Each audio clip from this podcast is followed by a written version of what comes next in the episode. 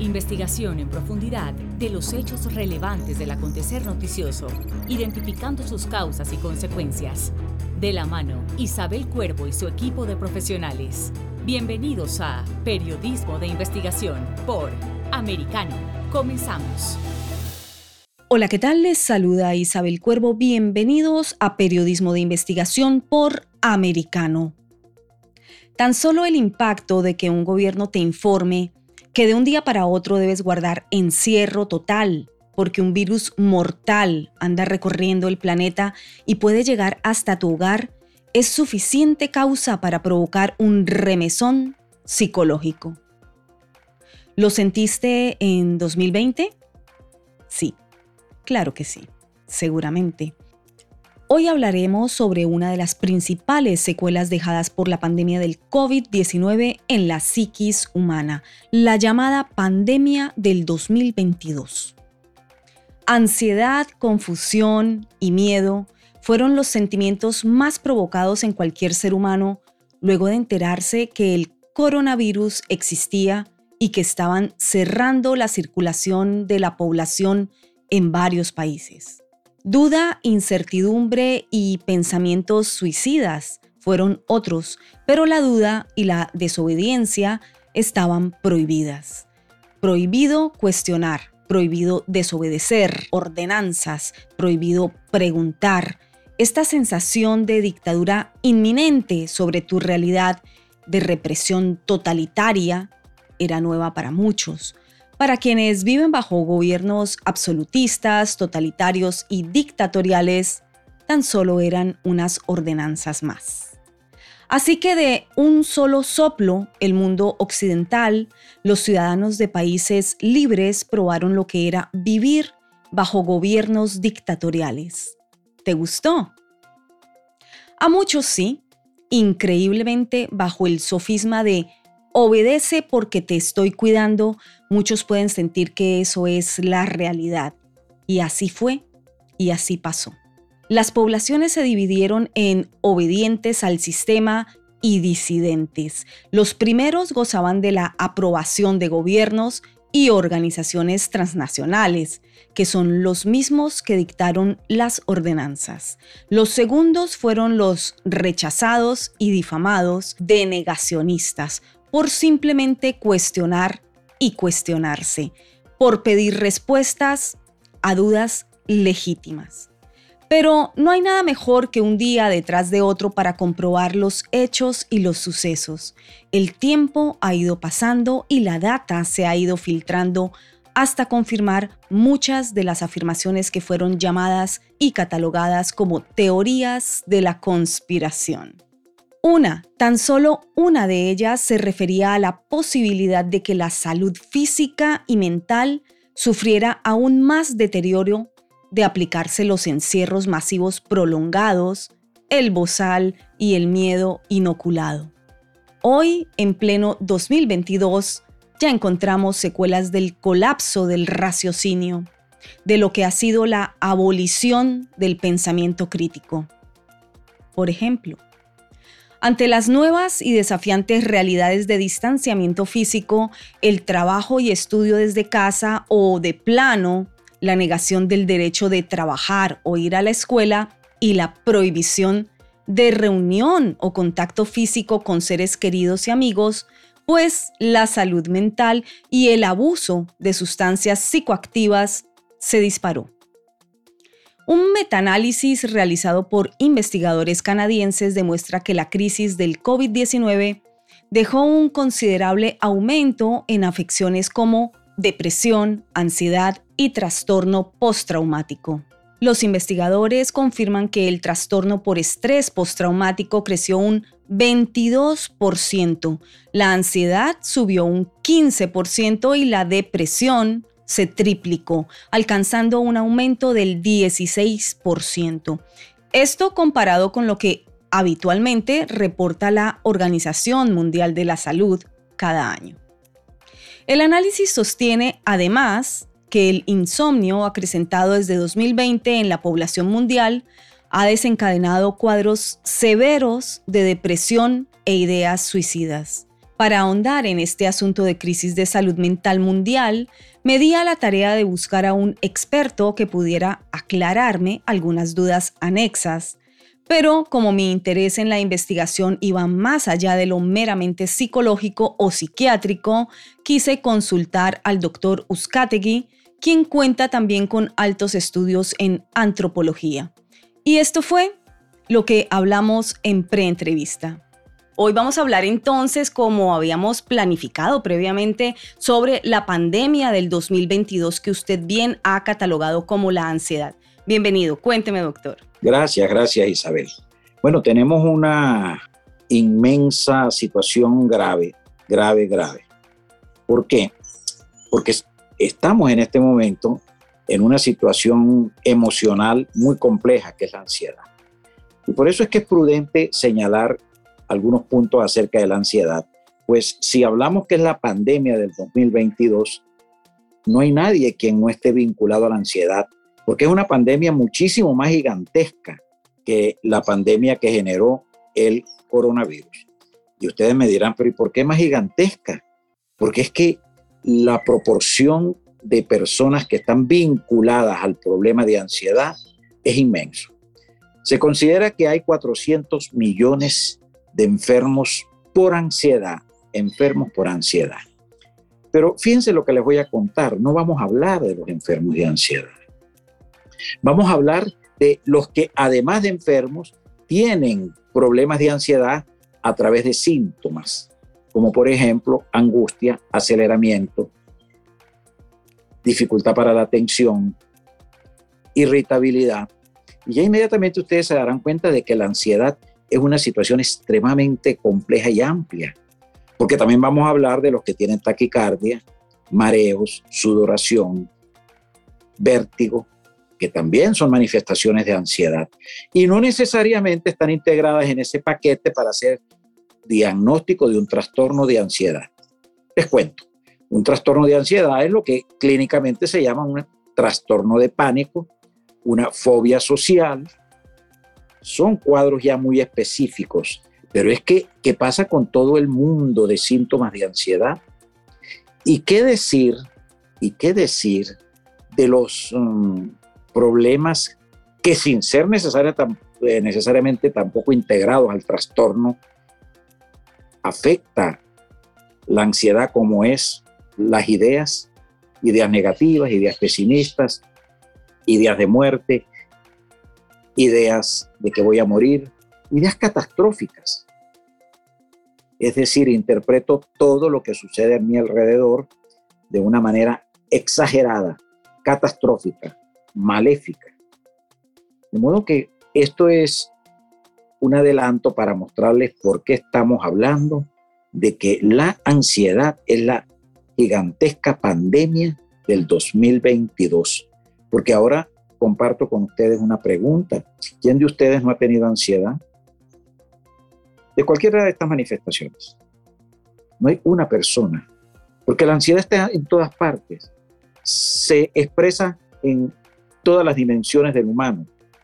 Se, expresa, se expresa en todas las relaciones también. Otro campo bien importante. Las relaciones sociales. Por ansiedad cometemos imprudencias, agredimos a seres queridos por irritabilidad, por gestos inadecuados, desagradables. Acabamos con los amores bellos, maltratamos a los niños. Estoy muy molesto, estoy muy incómodo y no quiero expresiones de una persona por ansiedad. Recuerden que ansiedad está totalmente integrada a lo que se llama tradicionalmente como estrés, pero en realidad lo que hay son grandes cuotas de ansiedad. ¿Acaso por ansiedad no perdemos el trabajo? No somos impulsivos, no cometemos imprudencias, no hacemos lo que no se debe hacer. Ese mundo tan maravilloso de la ansiedad, qué bueno es conocerlo. De modo que un aplauso a Isabel, gracias Isabel, que nos hace apertura a esta posibilidad de entrar en el mundo de la modernización de la mente. ¿Qué llamamos modernización de la mente? Cuando hay la posibilidad de conocer en primer lugar el mundo de la ansiedad.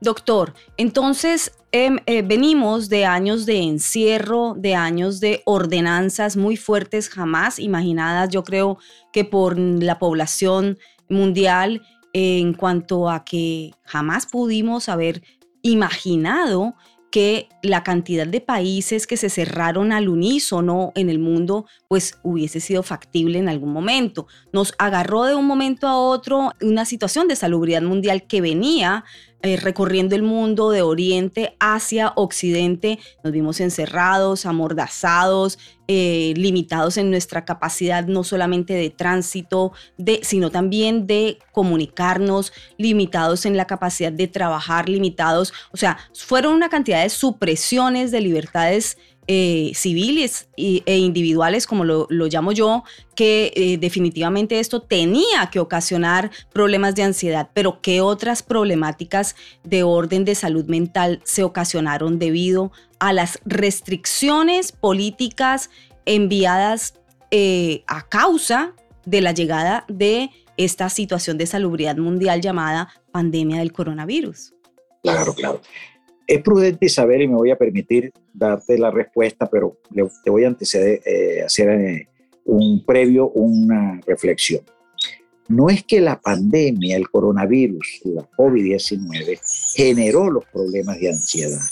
No, no es que ese virus necesariamente llegó al cerebro a potenciar la ansiedad. No, había ya una predisposición del humano para generar problemas de ansiedad. Desde hace muchas décadas la humanidad está impregnada de factores altamente ansiogénicos.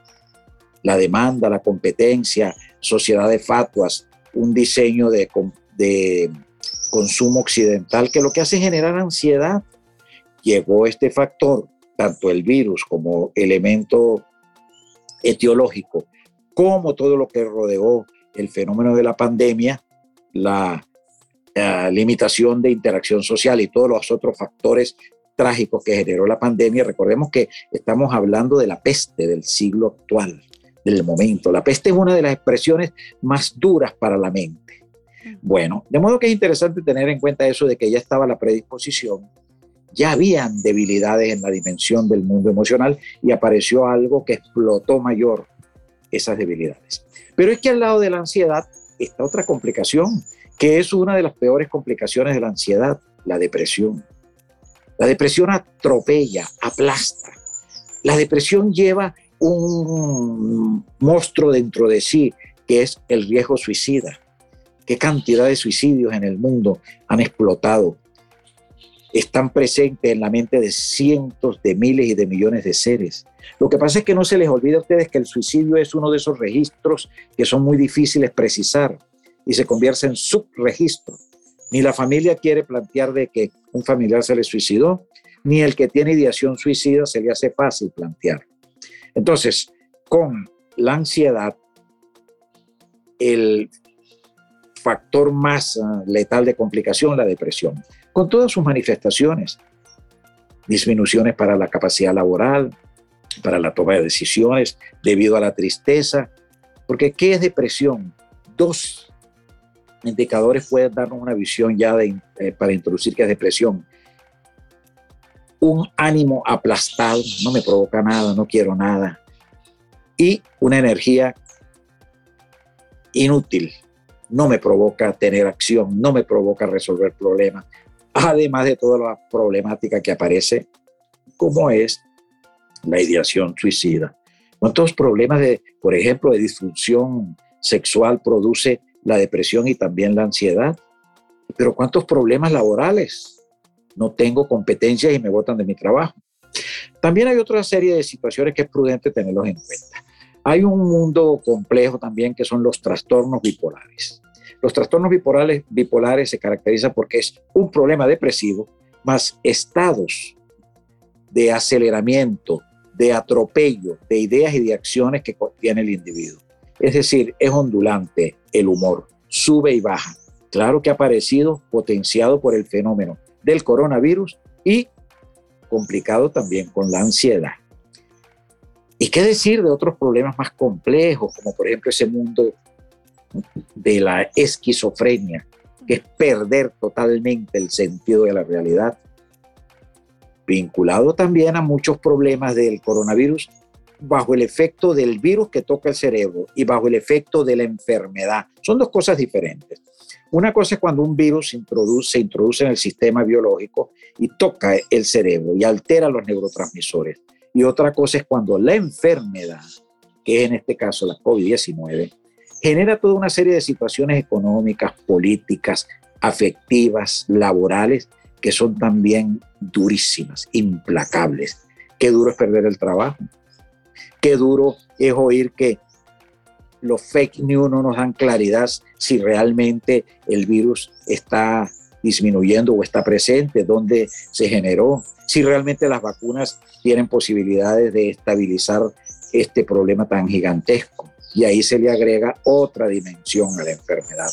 Novedosísima, claro está, la pandemia del fake news, la pandemia de la distorsión de los mensajes, el gigantesco drama que es tan grande que la Organización Mundial de la Salud hace aproximadamente año y medio planteó que era más grave la pandemia de las informaciones falsas que la pandemia del mismo virus. Pausa y regresamos a Periodismo de Investigación con Isabel Cuervo por Americano, en donde te muestro cómo se investiga la noticia, te comparto los elementos de análisis y te expreso sin miedo mis conclusiones. Volvemos en breve. En breve regresamos con Periodismo de Investigación, junto a Isabel Cuervo por Americano. Periodismo de investigación está disponible para ti cuando quieras. Accede a toda nuestra programación a través de nuestra aplicación móvil americano. Descárgala desde Apple Store o Google Play y mantente informado con nosotros.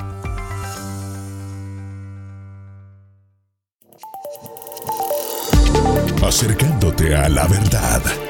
Somos americano.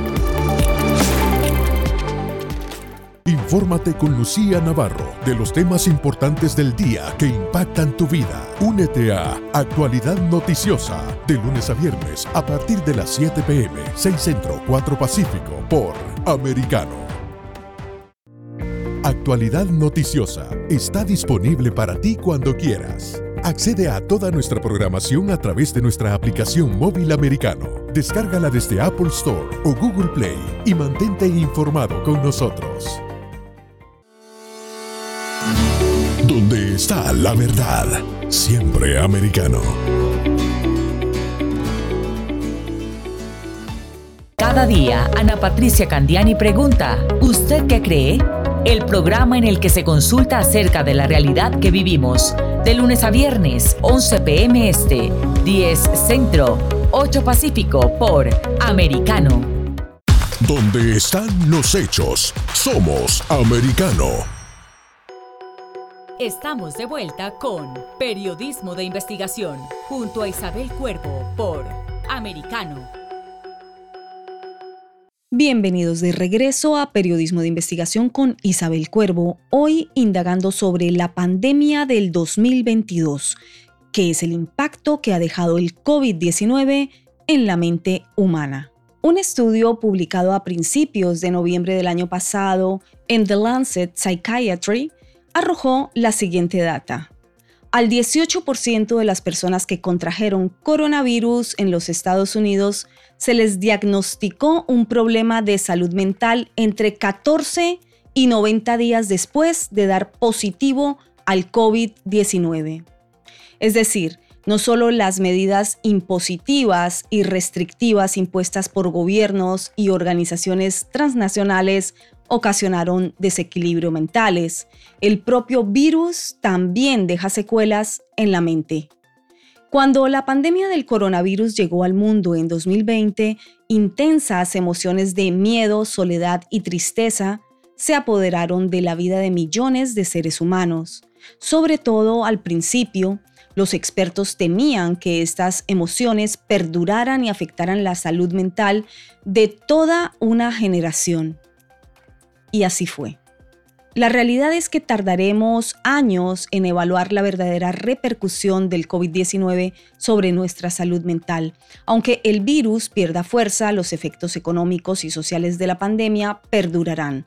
Afectarán a los padres y las madres que pensaron que ya habían dejado atrás sus peores experiencias y que sin embargo vuelven a tener dificultades para darles de comer a sus hijos afectarán al niño que se quedó rezagado después de meses sin poder ir a la escuela y también afectarán a los menores que tuvieron que abandonar sus estudios para trabajar en una granja o una fábrica, por ejemplo, porque no todo es primer mundo.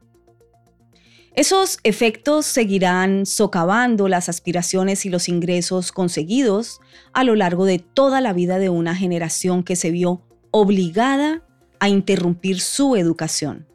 En efecto, existe el riesgo de que la repercusión de esta pandemia cause estragos en la felicidad y el bienestar de todo ser humano. Sin duda, ha puesto en peligro las bases que sustentan la salud mental.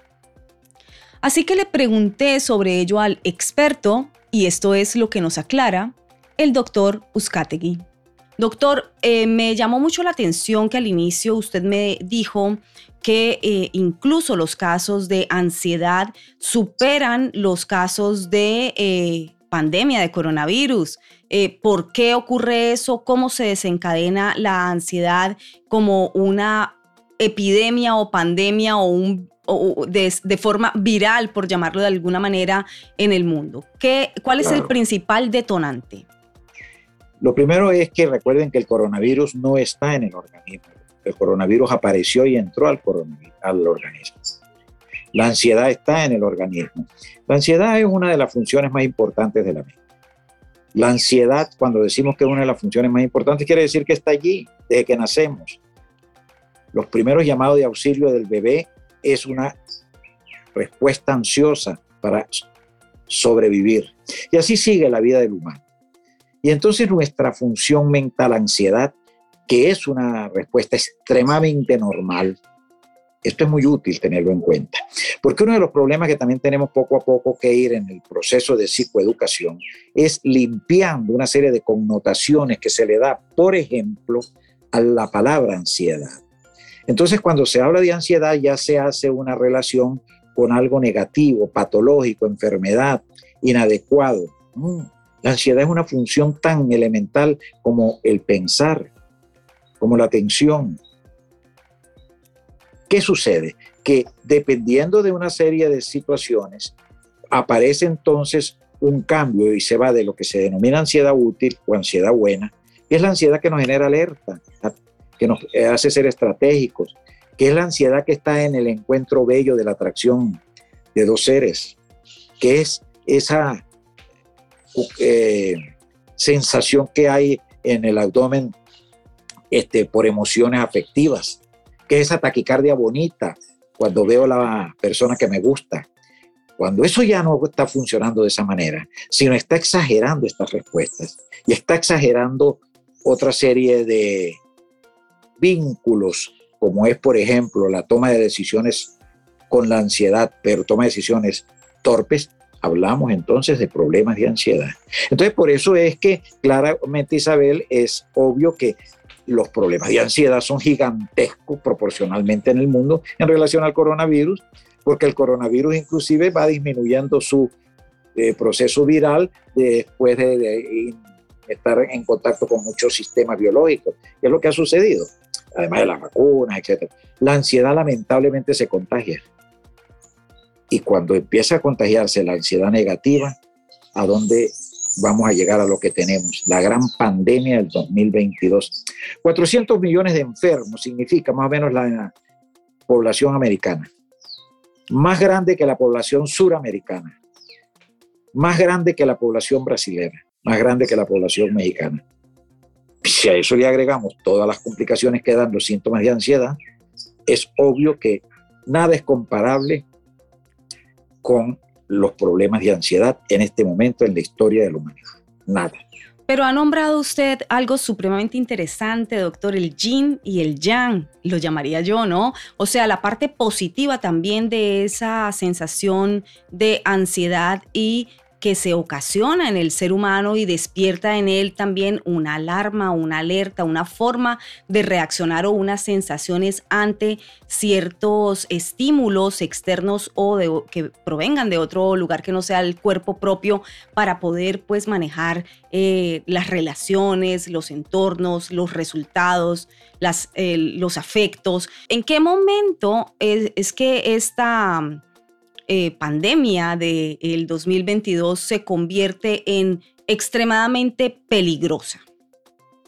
La pandemia del 2022 se convierte de la ansiedad, me está preguntando, en extremadamente peligrosa, que es que crece desaforadamente como mencionábamos anteriormente, los problemas y la disposición a la ansiedad negativa está en el humano. Imaginémonos antes de la pandemia del coronavirus, dos años y medio antes, tres años. Claro que los problemas de ansiedad eran gigantescos, había por lo menos 270, 280 millones de enfermos ansiosos. Aparece el coronavirus con todos los elementos, tanto de virus que toca el cerebro como de enfermedad, porque la enfermedad son una serie de significados que tienen en la mente del humano ciertas eh, patologías. Bueno, eh, hay, hay eh, referencias muy interesantes.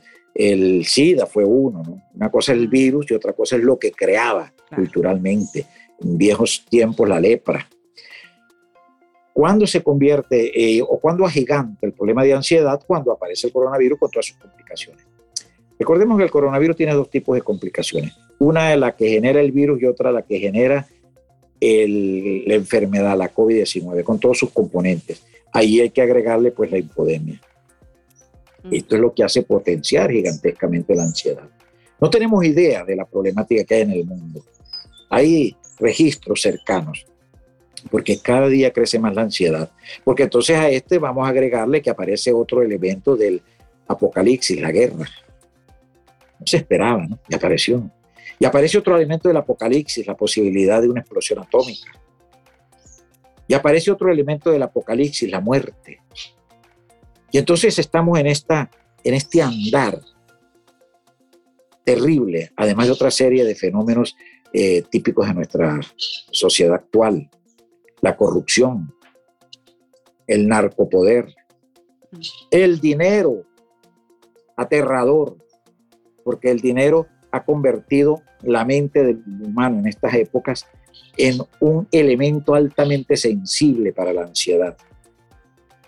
Otro tema también muy interesante. Y si no chequeemos, el dinero está presente en todo, en lo bueno y en lo malo, en lo sagrado y en lo profano, en la salud y en la enfermedad, en el amor y en el odio. De modo que es tan complejo, eh, tantos elementos que en concreto que tenemos, pensar que podemos aprender a manejar la ansiedad negativa o tóxica y llevarla a un nivel de ansiedad adecuado, prudente, eh, estratégico. Por ejemplo, tener como referencia la imagen tuya que en este momento tú estás produciendo a través de los medios, de aplomo, de serenidad, de encanto, de alegría y de belleza. Sin duda que ahí hay ansiedad bonita. Doctor, muchísimas gracias. Eh, sí, conservar ese rasgo de ansiedad positiva para construir y no destruir. haciendo como eh, la sinopsis de lo que nos acaba de explicar. Doctor, eh, usted sabe que yo trabajo noticia política, análisis geopolítico. ¿Qué tanta carga, digamos, impositiva tendría un gobierno, una dictadura, un gobierno totalitario, eh, obviamente sobre los seres humanos que eh, controla y que les produce una carga de ansiedad inmensa. Usted, por ejemplo, está en este momento dentro de Venezuela en un gobierno bastante complejo. Eh, catalogado como una dictadura por muchos otros países. ¿Qué piensa usted? ¿Cómo vive allí? ¿Cómo sobrevive la gente con esa carga de un gobierno tan represivo? En primer lugar lo dijiste, resolviendo la ansiedad, porque una de las grandes estrategias que tienen los totalitarios en la historia de la humanidad de Generón, pasando por todos los monstruos que hemos tenido, es que son muy hábiles, son expertos en crear miedo y ansiedad. El terror es una de las grandes herramientas de los totalitarios, sin duda. Hoy en día se ha perfeccionado mucho la creación de la ansiedad, además de los tradicionales esquemas para generar ansiedad del terror a través de los mensajes que generan de las armas, de la opresión. Hay, por ejemplo, un formato peligrosísimo para generar ansiedad, que es la inocencia psicológica colectiva. Es una forma de crear un estado de parálisis, de dependencia, a través de estrategias muy bien pensadas, muy elaboradas. Por eso se llama inocencia psicológica colectiva. Como por ejemplo, aquí en Venezuela ahorita tenemos un fenómeno, quiero mostrártelo porque veo que estás interesada en cosas de psicopolítica, pero vamos a ir a cosas muy modernas. Hay aparentemente una reactivación económica. ¿Realmente eso es cierto? ¿O es fomentar la inocencia psicológica colectiva con fines obviamente políticos? Y es lo que han hecho y son los modelos modernos de la política mundial. Los americanos tienen mucha experiencia en ello, con una serie de personajes. Lo manejan muy bien. Son las grandes empresas y organizaciones del mundo para manejar a los pueblos a través de la ansiedad. Porque en la inocencia política, en la inocencia psicológica eh, colectiva, hay un factor estratégico para crear ansiedad y hacer creer y convertir en un creyente torpe a la, ciudadanía. Y convertirla en rehenes, entonces, de lo que quieran hacer con ellos, a través, tal vez de una ingeniería social. 100%, eh, Isabel, 100%. Acuérdate, acuérdate que no hay nada más peligroso que la ansiedad porque nos inhabilita, nos vuelve pequeños, la ansiedad tóxica, claro está, mm. pequeños, dependientes, absurdos, miedosos. No se puede controlar, está por encima de las um, circunstancias del individuo, a no ser que tenga entrenamiento, a no ser que tenga estrategias. Grandes estrategias sociales sí existen, claro está, y se han dado, para ayudar a las comunidades, a los ciudadanos a que resuelvan sus problemas de ansiedad. ¿Cómo se da cuenta uno, como ser humano, que está siendo víctima de una dictadura, de un tirano, por medio de manipulación psicológica? Bueno, este no es fácil, porque si no se está en un formato que tiene todas las características de tiranía, ¿verdad? Donde hay opresión, donde hay persecución, donde hay terror, si no se está en una sociedad que se mueve dentro de los esquemas de eh, referencias democráticas, este, no es fácil porque eso forma parte del humano, Isabel. También es prudente no caer en esa ingenuidad de que hay sociedades que no tienen esto. No hay una sola sociedad en la historia de la humanidad que no maneje la inocencia psicológica colectiva. Lo que hay es que entender que, ojo, no se convierte en la referencia, que haya una contraposición que son las leyes. Claro, ahorita hay un pastel gigantesco en la humanidad porque las leyes están metidas en, en la creación de estos problemas pero por lo menos conocerlo. Mira, la herramienta terapéutica más importante que en este momento tenemos el humano es que el conocimiento de cómo estamos funcionando y qué tipo, en qué tipo de sociedad vivimos. Sí, porque usted lo ha nombrado, es decir, eh, pululan en este momento lo que yo llamaría las dictocracias, ¿no? Las dictaduras con apariencia de democracia. Entonces, esto generaría aún más esa inocencia colectiva, esa inocencia en las masas, en la población y la hace más vulnerable y manipulable, diría yo. Volvemos en minutos en Periodismo de Investigación con Isabel Cuervo por Americano. Regresamos en breve. En breve regresamos con Periodismo de Investigación, junto a Isabel Cuervo por Americano. Periodismo de Investigación está disponible para ti cuando quieras. Accede a toda nuestra programación a través de nuestra aplicación móvil Americano. Descárgala desde Apple Store o Google Play y mantente informado con nosotros.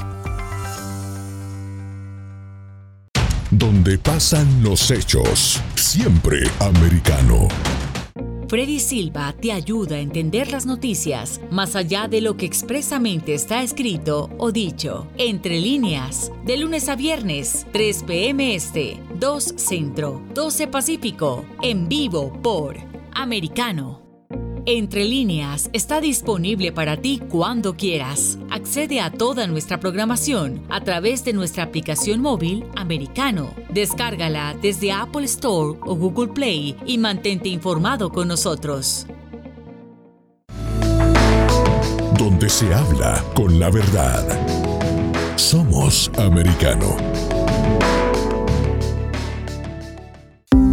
Los avances científicos y tecnológicos relevantes, Internet, redes sociales y el mundo de los videojuegos en Tech Talk con Pablo Quiroga. Conéctate de lunes a viernes, 2 p.m. Este, 1 Centro, 11 Pacífico, en vivo por Americano.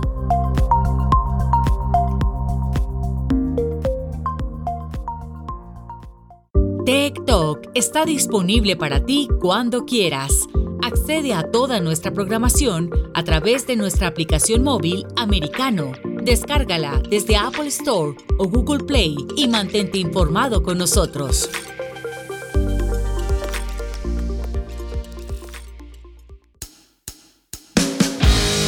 Donde vive la verdad. Somos americano. Estamos de vuelta con Periodismo de Investigación junto a Isabel Cuervo por Americano. Ya estamos de regreso en Periodismo de Investigación, hoy indagando a fondo sobre las consecuencias que ha dejado en la mente humana la pandemia del coronavirus. Sin duda, la pandemia nos ha enseñado que nuestra salud mental es profundamente sensible al mundo que nos rodea y sus manipuladores.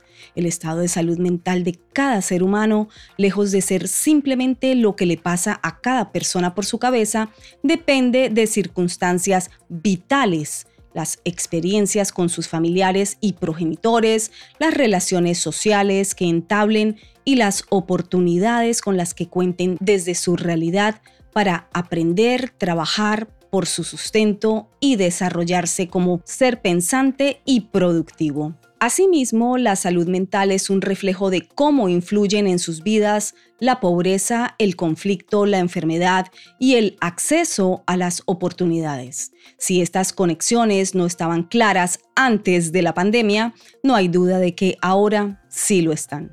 ¿O no? Para ahondar en ello, seguimos investigando de la mano de un especialista en el campo psiquiátrico y antropológico, el doctor Luis José Uzcategui.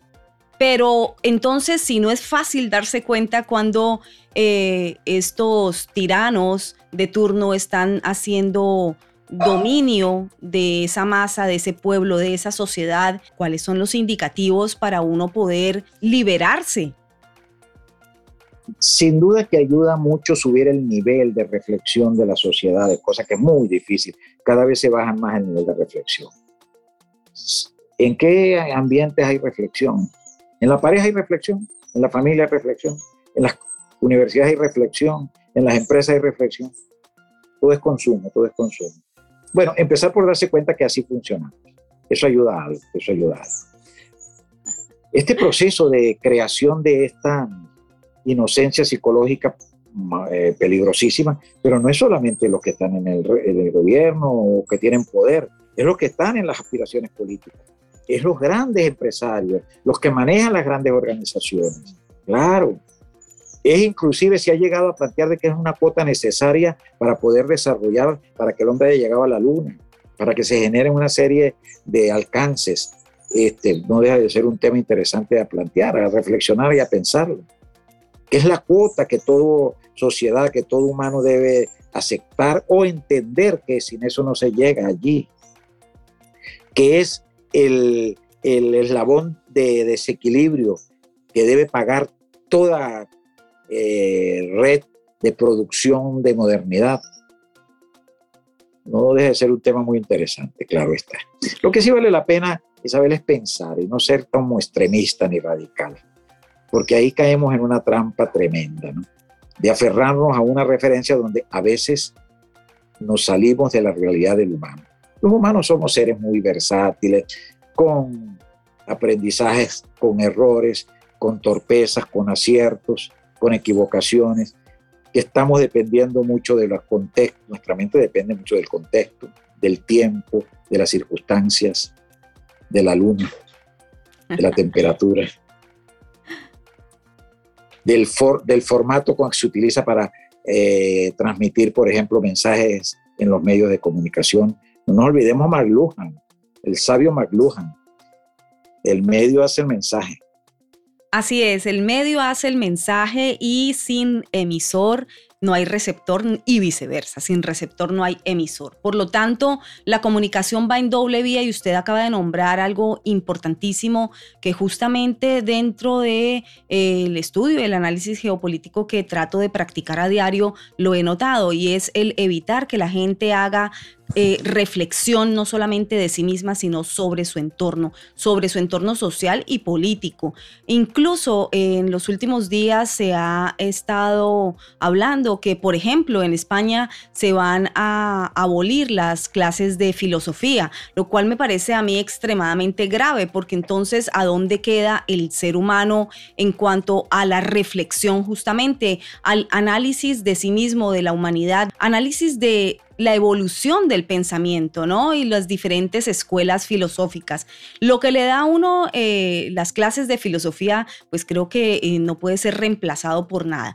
En el caso de España lo van a reemplazar por clases de sexualidad que ellos las han llamado de diversidad y de inclusión, que es lo que yo llamo particularmente una agenda LGTB. En los últimos días también he estado haciendo investigación periodística sobre el, fenómeno LGTB como eh, un elemento de herramienta de control eh, poblacional de control social desde lo político. Usted eh, tiene una doble mm, licenciatura, diría yo, eh, que hay que aprovechar en este momento, doctor. Usted también es antropólogo. Así que me gustaría saber cuál es su visión dentro del campo psiquiátrico y también antropológico en cuanto a la agenda LGTB. Es una expresión del momento. Una de las cosas interesantes del estudio antropológico, concretamente de una metodología que es la etnografía, que es la descripción de lo que pasa en el momento, es ver lo que está sucediendo y observar lo que está sucediendo. A ver, ¿cómo puedes tú entender la condición humana? Acuérdate que antropología es la ciencia que estudia lo que nos hace humanos, lo que nos hace humanos. Entonces, esos son humanos también. Y entonces, ¿qué está pasando en esa producción de un formato de comportamiento sexual, de interacción afectivo que tiene esas características. ¿Por dónde anda? ¿Qué pasa?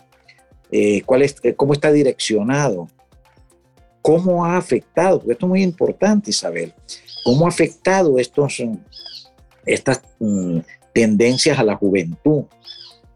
Que son esquemas mentales que se están moldeando que se están moldeando y algunos de ellos ya hicieron un registro, un molde de esos tipos de comportamientos. ¿Cómo se pueden ayudar?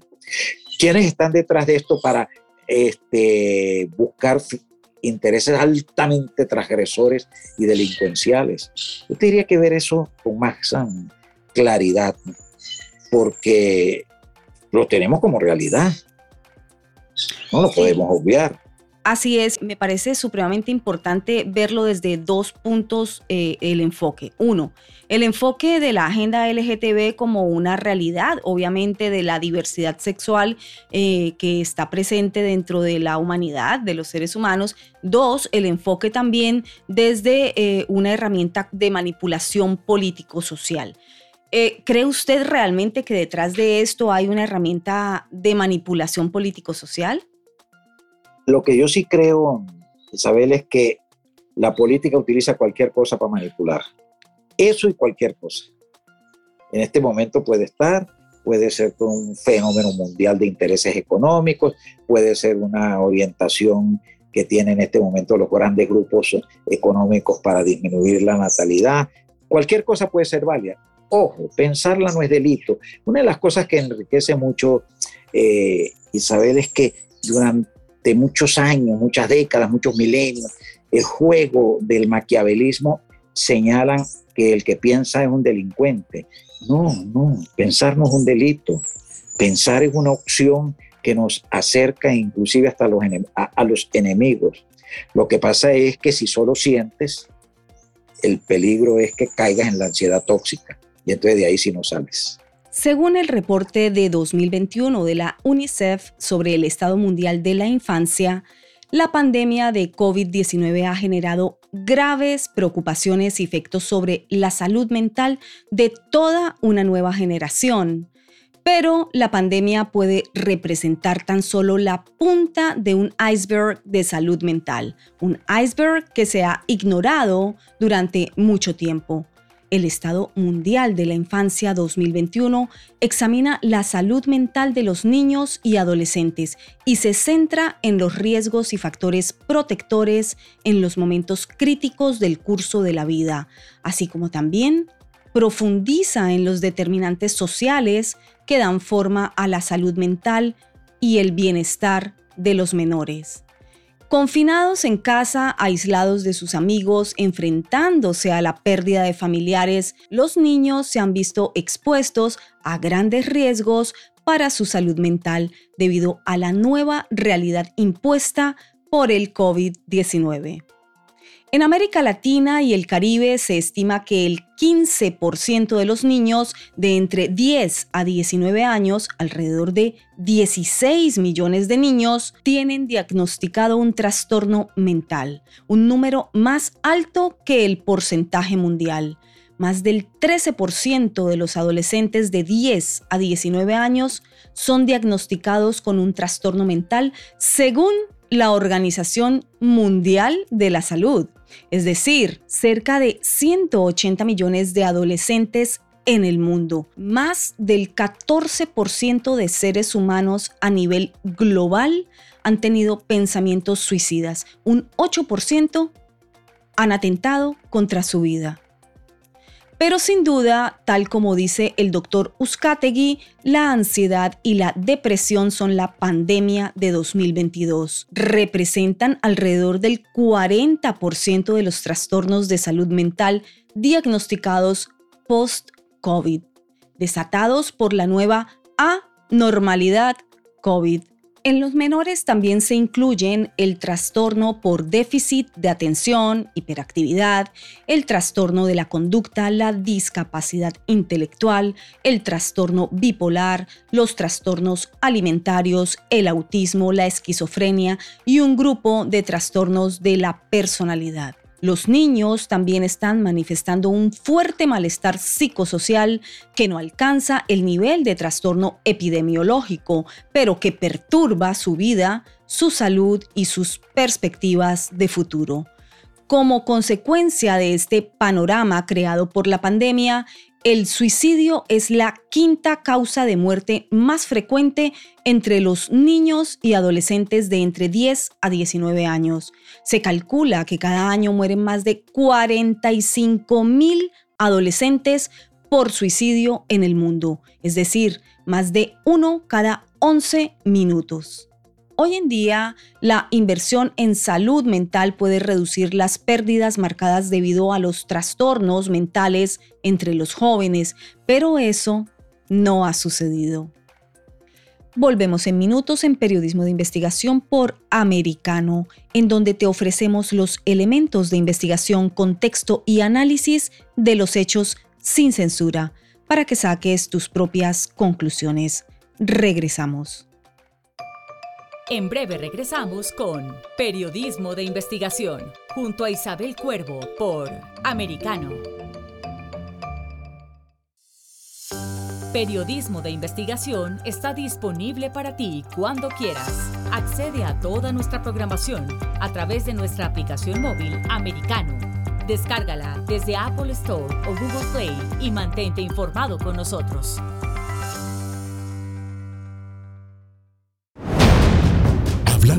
Con la verdad. Siempre americano.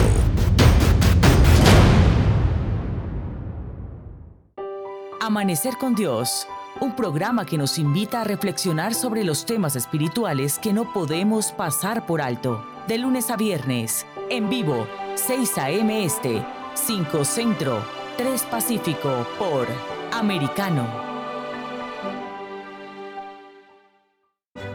Amanecer con Dios está disponible para ti cuando quieras. Accede a toda nuestra programación a través de nuestra aplicación móvil americano. Descárgala desde Apple Store o Google Play y mantente informado con nosotros.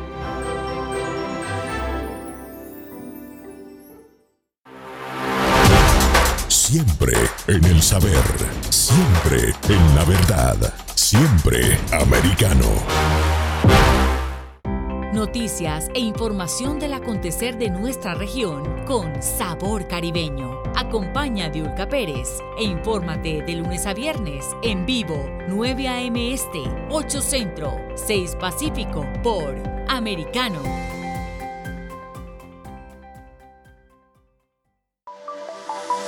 Siempre en el saber. Vive en la verdad. Somos americano. Estamos de vuelta con Periodismo de Investigación junto a Isabel Cuervo por Americano. Ya estamos de regreso en Periodismo de Investigación con Isabel Cuervo por Americano para concluir nuestro abordaje al tema de la factura pasada por la pandemia en la psiquis humana y la salud mental. La pandemia por COVID-19 ha provocado no solo consecuencias en la salud física de las personas contagiadas y un elevado número de muertes en todo el mundo, sino que ha tenido y está teniendo importantísimas consecuencias en los ámbitos sociales y económicos a nivel mundial.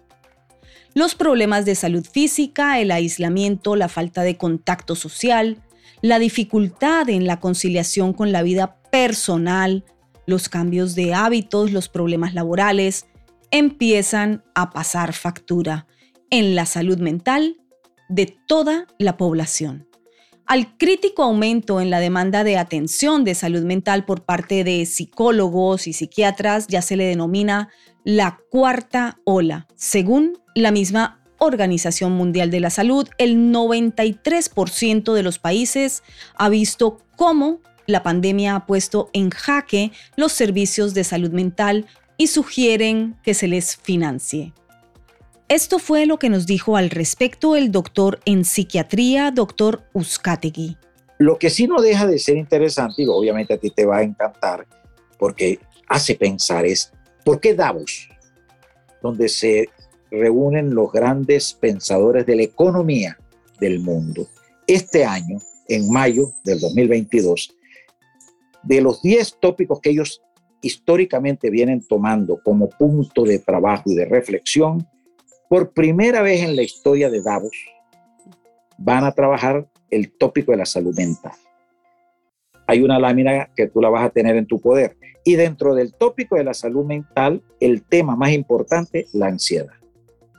Entonces, ¿qué nos dice eso? Que la situación ha sido tan compleja, tan importante, tan grave, para la economía del mundo, que por primera vez en la historia de la humanidad, en los 10 puntos claves de analizar este año en Davos, que se reúne en mayo, van a tocar la ansiedad. Bueno, eso me causa una alarma y me da más ansiedad, doctor, porque si, porque si en Davos eh, aquellos eh, que se reúnen anualmente en el Foro Económico Mundial en Davos van a hablar de la salud eh, mental de la población mundial, yo creo que en lugar de tranquilizarme me preocupa aún más. Sin duda, voy a indagar qué es lo que van a hablar y qué es lo que van a decidir. ¿Qué cree usted que van a decidir? En primer lugar, a tomar en cuenta que les está tocando el bolsillo la salud mental. Eso es lo que van a ir dentro de la salud mental, que la ansiedad es un monstruo tan grande que les está tumbando las economías del mundo y que la proyección es que se las va a tumbar más. Por primera vez empieza la problemática de la mente a ser de importancia para la problemática del bolsillo, del dinero, mm. porque cada vez van a ser menos dinero, van cada vez van a ser grandes, esos grandes, gigantescos inversionistas a tener más razón, disminución, porque no es que tienen pérdida, disminución de sus grandes capitales, y empezaron a darse cuenta que el problema estaba en la cantidad de individuos que tanto integrados en sus empresas o en sus organizaciones, como, como individuos que consumen, que somos todos la población del mundo, la ansiedad está disminuyendo esa actividad porque está tocando los sistemas más importantes de la mente. Un ansioso es muy difícil que pueda consumir, es muy difícil. Claro, entonces pierden mercado. Sí, definitivamente porque justamente yo creo que muchas ansiedades son desencadenadas y provocadas por estos tiburones financieros. Entonces, con mayor razón, lo que a ellos les puede interesar es justamente no perder el mercado.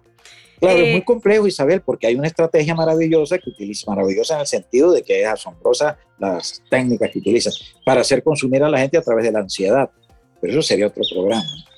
Claro, claro, claro que sí, es manipulable, es manejable para justamente generar un mayor consumo de parte de eh, cualquier persona, ¿no? Eh, sí, no, definitivamente entra dentro de los mecanismos de manipulación y de manejo de, de, masas. Bueno, pues los publicistas son expertos en eso, ¿no? Ese es justamente uno de sus fuertes. Doctor, últimas palabras para que le diga al público y a la audiencia.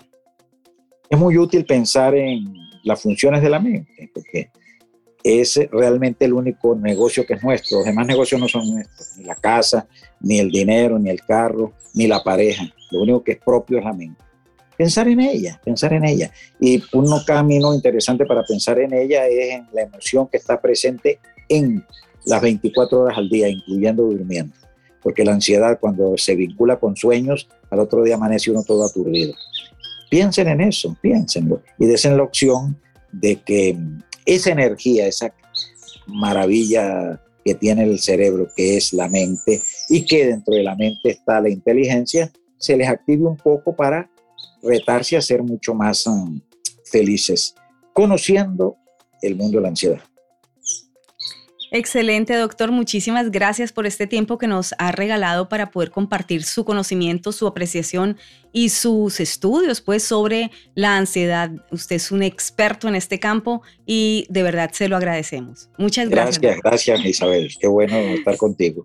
Recientemente, la FDA, la agencia de gobierno de los Estados Unidos responsable de la regulación de alimentos, medicamentos, cosméticos, aparatos médicos, productos biológicos y derivados sanguíneos, publicó un nutrido conjunto de documentos relacionados con lo que fue su autorización del líquido inoculatorio de Pfizer. Dentro de estos documentos hay algunos puntos muy interesantes, como la incuestionable eficacia de la inmunidad natural, algo que ya sabíamos desde tiempos ancestrales, pero que en esta pandemia 2020 fue un concepto anulado de facto, la inmunidad natural. También se muestra en dichos documentos el elevado incremento en la incidencia de miocarditis y otras afecciones cardíacas producto del líquido Pfizer, sobre todo en jóvenes una investigación periodística a fondo sobre estas afecciones físicas, se las traeré prontamente. Por lo pronto, el sistema VIRES, el sistema de notificación de eventos adversos a las inoculaciones en los Estados Unidos, se ha visto desbordado con más de un millón de informes de diversos problemas de salud y más de 21 mil informes de muertes desde la aparición de los líquidos de inoculación contra el COVID. Sin embargo, informar sobre los casos de reacciones adversas aún es motivo de descrédito, burla, distorsión de información y, por supuesto, censura. Pero por mi parte, desde este espacio de periodismo, de investigación, análisis y opinión, siempre seguiré informando, porque Isabel Cuervo es periodismo de compromiso con la sociedad y con la búsqueda de la verdad, siempre. Hasta la próxima. Investigación en profundidad de los hechos relevantes del acontecer noticioso, identificando sus causas y consecuencias. De la mano, Isabel Cuervo y su equipo de profesionales. Cada sábado, 7 p.m. Este, 6 Centro, 4 Pacífico. Periodismo de investigación por Americano.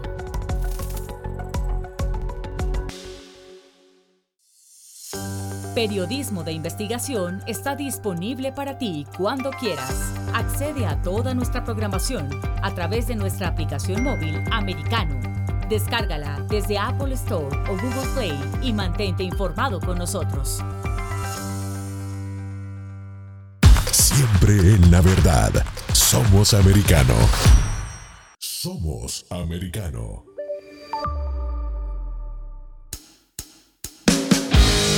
Donde vive la verdad. Somos americano. This podcast is a part of the C Suite Radio Network. For more top business podcasts, visit c-suiteradio.com.